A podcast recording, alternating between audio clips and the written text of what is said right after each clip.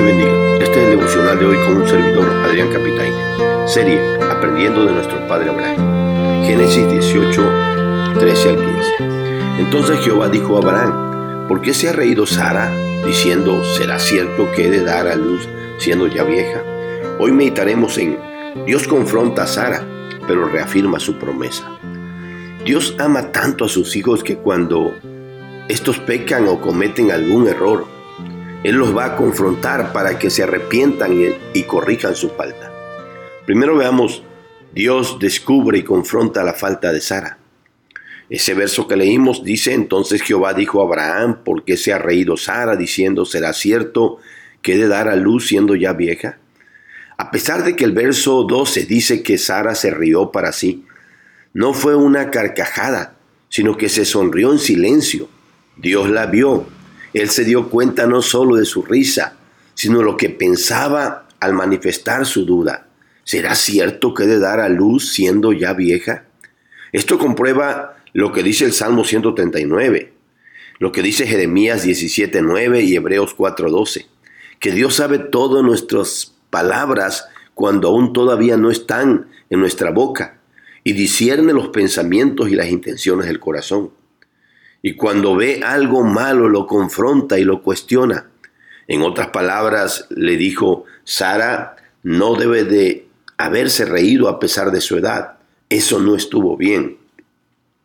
Segunda cosa, Dios confirma la promesa basado en su omnipotencia.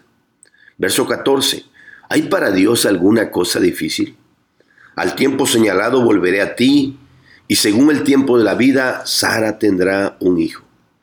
Dios ahora le dice que la razón por la que no debió reírse Sara es porque para él no hay nada que sea difícil. Para él no hay nada imposible. Cuando él quiera hacer algo, lo hará, pues para él todo es fácil, hacerlo con el poder de su fuerza. Así que de nuevo le asegura que según el tiempo señalado, el tiempo en el que él ya tenía planeado volvería y Sara daría a luz ese hijo de la promesa después de los nueve meses. Tercer cosa, Sara niega, pero Dios reafirma lo que sí hizo ella. Entonces Sara negó diciendo, no me reí porque tuve miedo. Y él dijo, no es así, sino que te has reído. Verso 15. Esto es lo increíble de Sara que Dios le descubre y confronta su pecado y a pesar de eso ella lo niega. Ella no reconoce que se había reído y no quiere decir la verdad por miedo a que Dios la castigue. Pero eso es lo peor que podía hacer. Lo ideal es que reconociera y pidiera perdón. Y Dios fue claro diciéndole, no es así como dices, sino que sí te has reído. Deja de negarlo, estás mintiendo. Al pecado de la duda ahora le estás agregando el pecado de la mentira. Pero a pesar de esa actitud, Dios no canceló su promesa.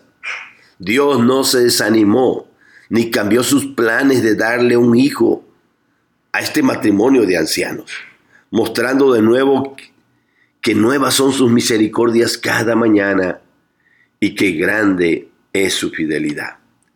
Veamos las lecciones prácticas. Hermano, hermana, aunque tú hagas las cosas para ti, muy dentro de ti, muy en lo secreto de tu corazón, Dios lo sabe, Dios lo lee, Dios lo oye, Dios lo conoce. Nunca olvides que de Él nadie se puede esconder. Dios ahora mismo sabe lo que has hecho. Detrás de la puerta, muy en lo escondido o a puertas cerradas, cuando, cuando creías que nadie te había visto, los ojos de Dios te estaban viendo. Así que deja que Él te confronte, te cuestione y te corrija con su santa palabra. Cuando, a tu vida llegue alguna duda, ya sea que alguien te diga que ya no hay nada que hacer, que la cosa está difícil o imposible, recuerda esas palabras que Dios mismo dijo en esta ocasión. ¿Hay para Dios alguna cosa difícil? Por eso, hermano, hermana, no dudes, no desistas, no desmayes, no te rías de las promesas de Dios, pues Él todo lo puede. Para Él todo es fácil. Para Él nada es complicado. Solo es cuestión de que Él quiera y lo hará. Así que sigue esperando y descansando en Él. Y recuerda que si al final no resultaran las cosas como tú querías, no fue porque se le complicaran o dificultaran las cosas a Dios, porque él sino porque Él tenía un mejor plan. Pues para Él era fácil hacerlo, solo que sus planes eran distintos y por eso no lo hizo como tú querías. Esto lo digo por si salieran las cosas distintas de como las pedías o esperabas. Algo importante es que debemos de respetar los tiempos de Dios. Pues si Dios quiere hacer algo, lo hará aunque hubiera dudas. Él volverá e intervendrá en el tiempo que lo tenga planeado y señalado. Cuando se te descubre una falta, hermano, hermana, o un pecado, no lo niegues agregando mentira a la falta anterior. Mejor reconoce y arrepiéntete entendiendo que el que encubre, oculta o niega su pecado no prosperará, pero el que lo confiesa y se aparta alcanzará misericordia, como dice Proverbios 28:13.